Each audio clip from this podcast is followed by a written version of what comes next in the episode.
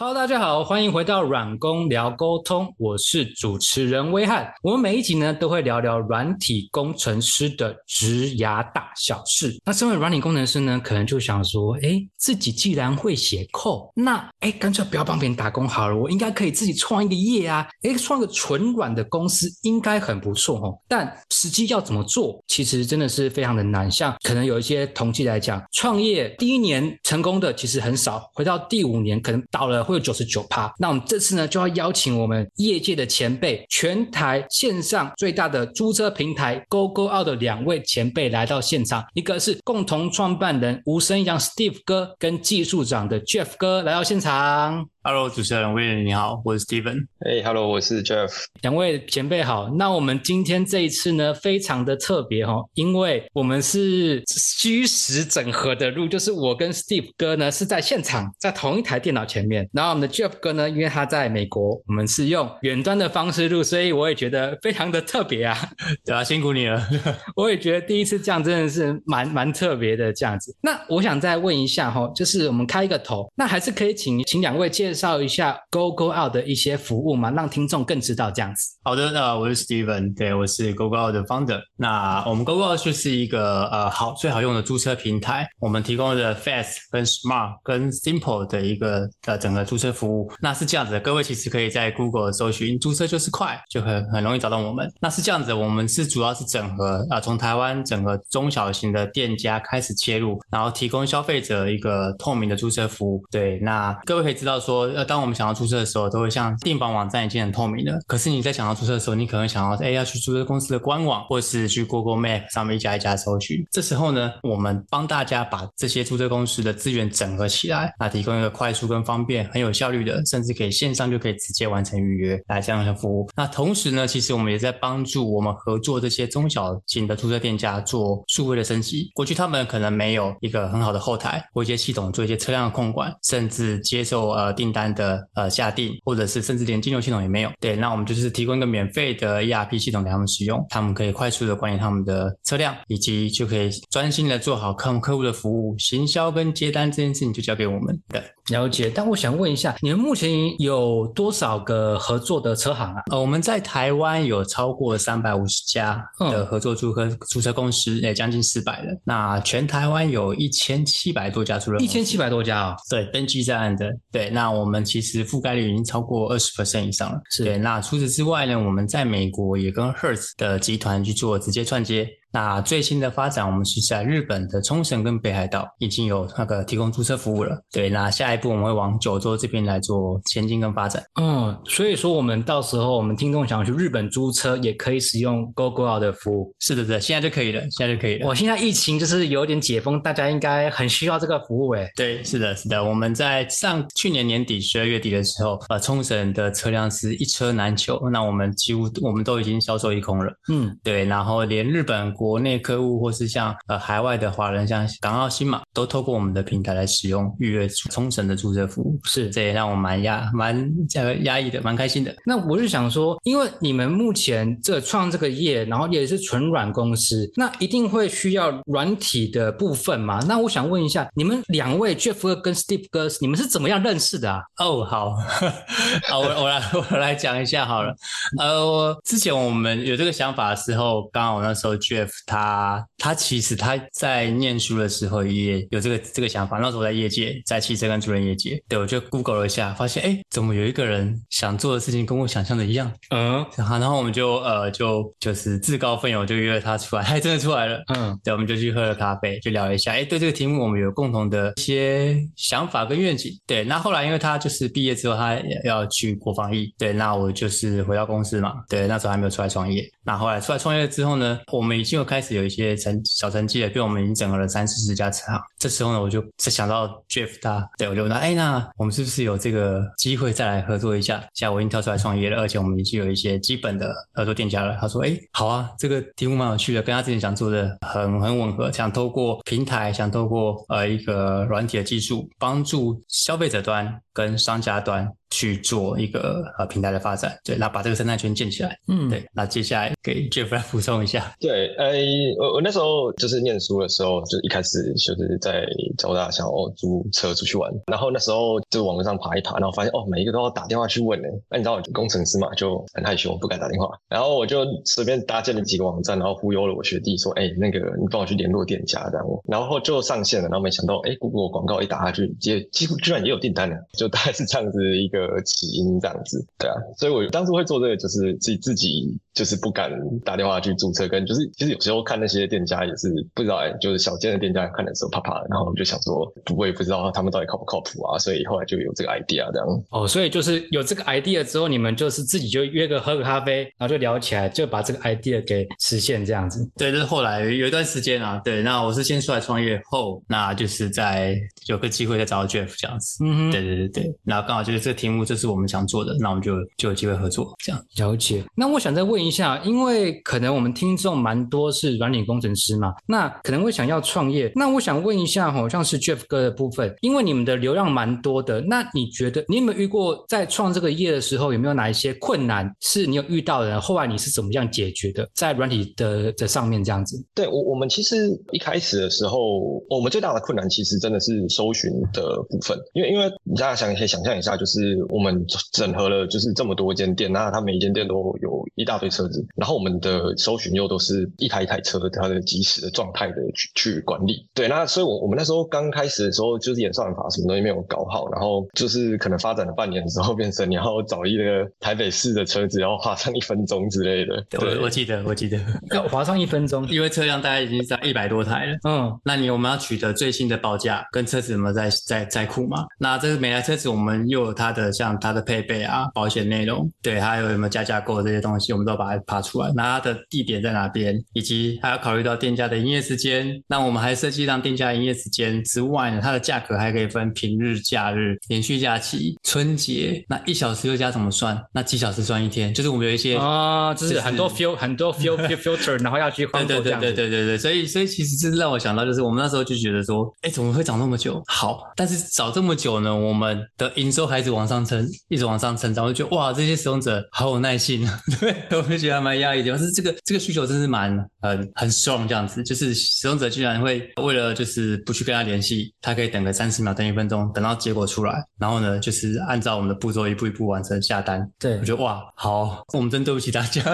大家这个耐心耐心真好。但后来我们就改改变，我们现在就一秒钟就可以找出来，一秒钟就可以找出来。搜寻结果就已经优化到一秒内就可以把车辆全部资讯都都把它解决出来。OK，所以刚刚听到就是前期可能有一些优化上的东西，然后基本上，哎，现在使用者可以愿意等个三十秒一分钟还 OK，对，代表说说不定以前的行业可能就是在租车的时候，大部分的人可能就是打打电话，或者是直接可能到点之后再去车行去问，可是这样真的会浪费蛮多时间，而且你也不能够确定你租的车到底好不好，它评价到底好不好。对，其实我们也发现说，消费者在在租车其实考量就跟订房有点接近啊，就是他在乎的是距离啊、价格、评价。假譬如说，跟我的的想要取车地点是不是近？就不管是我的住家附近、出发地附近，或是我的目目的地，可能我去花莲，那可能距离火车站近不近，或是我住的饭店近不近？对，距离、价格，那价格是不是合适？不一定是最优惠，但是它最合适，因为有些人喜欢新一点的车子，有些人喜欢经济一点的。对，然后再是评价，就是我们因为我们现在已经有超过一万则的真实的交易评价，所以说使用者在看这个评价的时候，就会知道说，哎，这个店家过去的口碑是怎么样，我可以选择我比较信任的门市的车辆来做预约，这样子。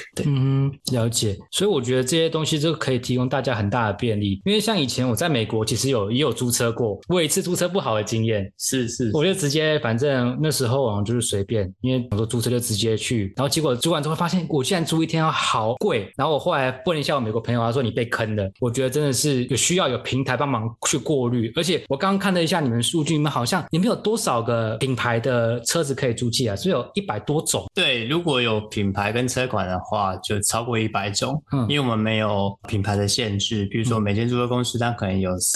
四个四个五个五个品牌，那我们都可以就是都可以整合。对，那我们从最贵的法拉利到最法拉利也有租哎，，法拉利有 对，到一天只要最经济的一天只要不到一千块的车款，这种经济经济型房车我们都有。嗯，所以其实包含副食车啊，就是无障碍车，有那个可以推轮椅上去那种，啊，我们也有。然后大家比较少少见的，像九人座或是面包车，对，或是特殊车款，我们基本上都都可以找得到。对嗯对。那目前大众的话，大部分都是租哪一类型的车可能居多啊？在以台湾来讲，大概租车的百分之七十是旅游，那所以说还是以经济实惠的这种五人座房车。那再来就是像七人或是九人座，因为九人座可能全家出游，他家里不一定有九人座的车款，他家也可能五人座，所以他全家出游的时候，或是朋友一起出去玩的时候，他就可以租一台比较多多人座这样，尤其九人座这样。那这个也是蛮蛮多的一个的强项这样子。是，而且我我想问一下，因为你们的你们的车行负责的很多，然后提供的车型也很多，你们是二十四小时都要有客服吗？还是你们会怎么样去面对这些事情？关于临临时有一些状况的话，哦，了解。我们的客服大概从早上的八点到晚上的九点啊，到对9点那哦这么晚哦对 对，其实有一段时间是我们自己，呃，我自己要去 cover 一下初期啊。对，那现在后来我们就是导入了像那个 online chat bar 这样子，或是 Messenger 的 chat bar 这样子，去把一些比较那个常态性的问题，那透过 chat bar 的方式去帮消费者可以自动去导引这样子。所以其实人工的部分其实大概降低至少剩下二三十趴需要人工去回复。那就要回复的话是比较比较个案的，或是比较呃特定的问题，比较难的问题啊。对，比如说他想要问保险的理赔，嗯，等等，或者保险的涵盖范围，那这个我们就会按照他想要的店家车辆去跟他做个解释。对，是这样子。了解，因为一般的租车人的话，你可能就是要打电话去，然后他可能就是你可能要到现场或打电话，可能就会比较慢。而且线上我们目前有一些 online chat bot，它可以线上问，因为可能很多人租车，他现在不一定愿意去打电话问，他可能比方说，哎，你有打字，他可能更愿意去跟你租。是是，或是说文字上会留底也比较清楚啦。那另外也也举举例一下说，其实大家如果去查一下 Google 看一些租车公司的官网，好，那大家都是大部分的官网都是用一个价目表的方式，告诉哎什么车多少钱，什么多少钱。可是当你真正要租一台车，比如你从呃一月一号租到一月三号，你要自己算，然后你要自己算之外，你还不知道你想要的车子能不能被预约。对，对，所以我们就是反过来，就是让使用者只要告诉我们他的用车的时间日期，那我们就直接帮他找出在他附近或是目的地附近所有可以及时被预约的车辆，啊，总价都知道。因为其实促销方案每个租车公司都不一样，但大家都是用我们的后台，所以算出来就是一个最真实的总价格。那他如果要用价格排序也可以，他用距离排序也可以，他可以挑自己想要的的车款这样子。OK，所以这样听下来，就是客户可以在你们的网站上一键一点完就知道，哦，我可以在哪边租车，价格多少，日期多少，在你们网站就就可以完整的就列出来，我就不用花很多时间去比价，我要自己算这个价格对不对？对对对，是一个呃讲白一点，是一个很好的比价网，可以这样讲。功能性来讲是这样子。OK，而且不过做到比价网的话，基本上软体的这些 loading 啊，一些城市的设计就要很好，就要靠我们的 Jeff 哥了。那我想问一下 Jeff 哥，你有没有曾经有遇到一些状况？呃，比方说最困难的状况，后来你是怎么样排排解？比方说流量真的很大，或者是有些活动，你们是怎么样 cover 过来的？这个有我 们之前跟 Line Travel 合作，嗯那就是我们现在还是有跟他们合作啦。Line Travel 他们会推一些广告嘛，然后他们广告那边过来看的人还蛮多的，对，然后所以我们就觉得，比如说 Line Travel 他们这时候突然之间就是来个几千个人同时在搜寻台北的车，怎么会很困扰？所以我们那时候就也 come up 一个 idea，说就是我们在 Line Travel 和我们中间再塞一个非常轻量的一个页面这样子，然后那个轻量的页面就是它几乎所有的内容都都是压缩过的，然后 JavaScript 啊什么东西就几乎什么都没有，然后搜寻结果搜寻的答案也都是先 cache 起来这样子，所以就是每次 Line Travel 过来的时候，他们看到的东西就是可以对啊都是 cache 过，然后所以我们那时候实测起来大概可以支撑到四万人同时在同时4搜寻我们的万人哦。对对对对，四万 QPS 没有问题，呃，同时对不是 QPS 对。OK，哦，我这要呼应一下，对，因为我们在跟 l i t r a 我这个蛮有趣的过程，他就他就先告诉我们说，他们过去有经验，跟别家了，他们发了一个推播，可能同时有上千人到这个网站，然后就挂掉了。对 对，这很容易挂啊。就挂掉了，对，因为对对对，那那我就他就提醒我们说，我们就我们想说该怎么办。那我觉得我我们的好处就是我们不是只有一头钻进去说，那好，那我的首页或是我的搜寻我要怎么去提升？嗯因嗯，为你要从可能平常数百人突然要破千，甚至要破万。我相信这个大家如果做过的话，这是落差是很大的。好，所以我觉得后来我们就讨论说，像 Jeff 就提出来，那我们在中他刚刚讲中间再加一个轻量化页面，而不是让使用者一开始就在我们手马上就蹦下去这样。对对对对对，那轻量化页面还有好处，我们可以多放一些客制化的资讯在里面，跟首页不太一样。嗯哼，那大家看完之后，哦，比如说我们跟 Line 有一些优惠，就可以放在这里面，但就不会放在首页，就不会影响到你们的效能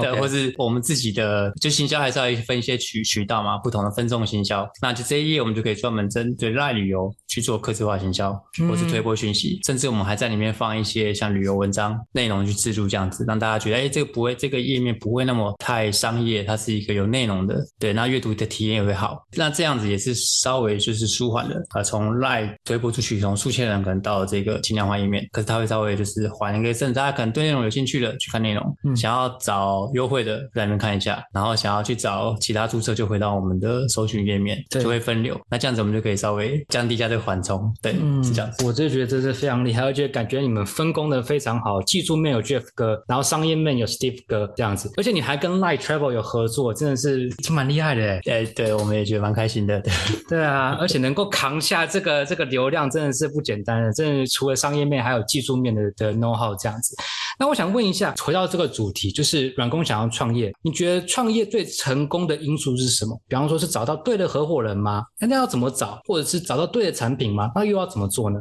哦，好，我觉得不敢说成功啦，就是说就是小小的心得啦。对我觉得一开始当然是对的，对的伙伴是非常重要，因为创业其实是人一开始是团队人的问题，对人的关键因素啦。对，然后我跟 Jeff 还有其实我们还有另外一个 partner 狗帮者是 John，对，一开始我们就三个人，那 Jeff 就是负责工程就产品，对，然后我是负责商业这端就 B 端就是跟车行这边的拓展等等的，对，那 John 就是负责 C 端这样子，等于一个平台的主要的建构就是有供给方有需求跟有平台本身，我们就这样三个人把它乱起来。嗯，对，那至少大家在就是分工职掌上是是清楚的。比如说我的我的我的目标就是要把更多的商家拓展进来，是对，然后再跟商家有关的，包含比如说车辆的问题，呃，假设客诉要跟店家去做协商的时候，甚至遇到店家突然可能车子临时有状况排不出来，那我就要去协调，对，就处理社会事了，对，就是我，对、对，那那那 C 端可能就是这样这样 John，他行销之外呢，可能 C 端的客数的客服，可以开始没有其他人嘛，那客服我们要自己来，对，然后客诉是要处理，甚至我们要扮演，哎，我们就是法务，对，我们也是法务？对，我们就是说，哎，好，你稍后一下，我跟我们法务讨论后再回复你。对，我们就另外一个就是就是自己也是法务，对吧、那 Jeff 就是在在负责产品端，对，那他的产品端不是只有大家看到的消费者在使用，包含给注册公司的店家端，因为我们也要去也要去处理。啊，比如店家所以说，哎，他他用完之后他他会想要许愿嘛，对。我希望什么样的功能？什么功能？对，什么样的功能？对，我这可不可以让身体跟让身体给我简单一点的，就就就会许愿的。对啊，我们就要消化一下，因为不可能照单全收啦，还是要回到能不能落地应用，是大多数人的这个需求，还是少部分？对，那这个做完之后，是不是可以对每个店家或大多数的店家，我们取最大公约数这样子？那也要不要就是弄到自己啊？对 对，就刚刚讲的，我们搜寻时间已经很长了，那时候了很长了，不能为了加一个工人，然后就就再拉长，所以是两边都要去做一些取舍。对，是这样子。那我想再问一下，针对这个主题，软体工程师想要创一个纯软的 SaaS 的公司的话，有没有两位可以给他们一些建议？这样子，他们有哪些东西应该要注意？我觉得就是首首先，软体工程师要创业的这一件事情，我觉得伙伙伴之间的互相帮忙和信任，还有持续的去做，其实这是最一开始最重要的一个前提。我自己有跟很多团队就是瞎搞过很多案子，那就是我我发现就是我自己啦，因为我我就是一个软体工程师嘛，然后就到处帮人家写软体，然后有人要创业就找我，然后就去。对，那很多团队是做不下去，其实最大的部分原因其实是一开始的时候团队的事情，这样子就是大家没有持续的一直在做啊。然后当然创业一开始都会有黑暗期，但怎么撑过去，然后怎么互相不计较的去帮忙对方，就是说我今天前期都是软体工程师付出比较多，这是肯定的。就是你可能要从零到一写一大堆有有的没的，那就是 BD 那边因为客人还没那么多，所以对啊，前期就是互相帮忙这样子。然后另外一个部分，我我我觉得回归到说，就是如果要创 SaaS 这件事情要怎样子，有什么建可以建议的话，我我我觉得真的就是要努力跨出去，想办法就是跟别人多合作。就是我觉得我们到今天一路上，其实跟很多大大小小的不同的公司和团队啊，像刚刚提到 Line 啊，或者是 Kayak 啊，是然后或者是一些其他小公司，就是不排斥每个小小的合作的机会这样子。虽然跟这些小公司、小团队队合作，或者大公司大团队合作，会需要写更多的软体来跟他们桥接。但我觉得这个会是，你有一天就会踩中一张彩票这样子。了解，对所以听起来感觉就是可能多尝试，而且初期的时候可能大家不计较，真的是为了同一个使命，哎，或一个目标一起共同的努努力这样。对对，那我也想要也要补充，就是说我们做出来的功能都是有商业性考量的啦，不会说我们只是为了做开发功能而去做。对，是因为甚至我们的公司说，哎，我们可不可以业务先行，先确认一下，这个是市场是有需求的，那我们再把它变成城市变工具这样子。对，这样子才不会说，因为时间是稀缺的啦。对，那我们也不希望走太多弯路。对，对，对，对，对，对，对。所以说，我们都希望尽量的，就是先确认一下业务，业务是 OK 的，商业也是可行性的，那我们再真的去做。那即使在做的时候，觉得也是可以先从 MVP，就大家我们从创业很多故事都知道，先做 MVP，确认之后再去先求再求好。对，这样。所以先求再再求。好，从 MVP 开始做起这样子，而且感觉就像 Steve 哥讲的，就是从商业面反推回来，帮你做了一堆工具完，请 Jeff 哥做，写了一堆扣完，发现啊靠腰没有人用，那 就是有点白白搞，你知道吗？就就 GG 了。就 GG 了，就花了很多时间。那我想再问一下两位哈，身为一个软体工程师，想要创业，哪一些情况的话，或者一些陷阱，觉得他们可能 maybe 需要先避免？哦，这我我我来先呼应一下，就说各位软工们，如果说你的朋友或是你身体自身啊，突然告诉你说，哎，我有一个很棒的想法，哦，这一定可行，但是我需要一个人帮我把产品做出来，那我会先奉劝你先赶快转头就跑。先逃啊，快逃啊！对你可，或是你先问他说，那你有去验证过市场吗？真的可以行吗？你你真的去执行过了吗？再来，再因为我们也看过真的非常多，就是埋埋头苦干的把产品做出来了，结果真的落地要去应用，才发现消费者想的跟他完全不一样，对，那真的是做白工，这是做白工，这非常非常可惜，非常可惜。了解，所以这块可能就是要大家避免一样。Jeff 哥有没有想要补充的部分？对，当初我会想说，就是跟 Steven 一起试试看，很大一部分原因是因为 Steven 已经先执行了。就他如果今天是，哎、我有一个想法，我想要来做做看这样子的一个注册的平台，然后一个店家都没有联系，我会就直接挂掉他的电话的。明白明白。所以软工想创业还是要看一下对方的那个有没有是天马行空而已，还是真的已经有在执行了，要先看一下。对对，是是是。哎，很谢谢两位 GoGo 奥的前辈来我们的节目分享。那最后呢，我想问一下听众可以如何找到你们跟使用你们的服务呢？哦、o k 呃，最简单就是 Google 直接搜寻 Google，对，或者说你也可以搜寻呃，出车就是快，可以看到我们的广告。对，那我们现在有 App，那目前是提供 iOS 版，那也欢迎大家可以下载。了解，那我会把这些连接呢放在我们本集下面。那也很谢谢两位来，那我们今天这集就到这边喽，大家拜拜，谢谢，拜拜。谢谢。如果你喜欢我们的节目，麻烦给我们五星好评的留言，也分享给你身的亲朋好友。如果有任何的反馈，也可以到下方的连接反映。此外，假如你是软体工程师或平常会跟软体工程师接触的朋友，也欢迎报名一起录 Podcast。我们下集见，拜拜。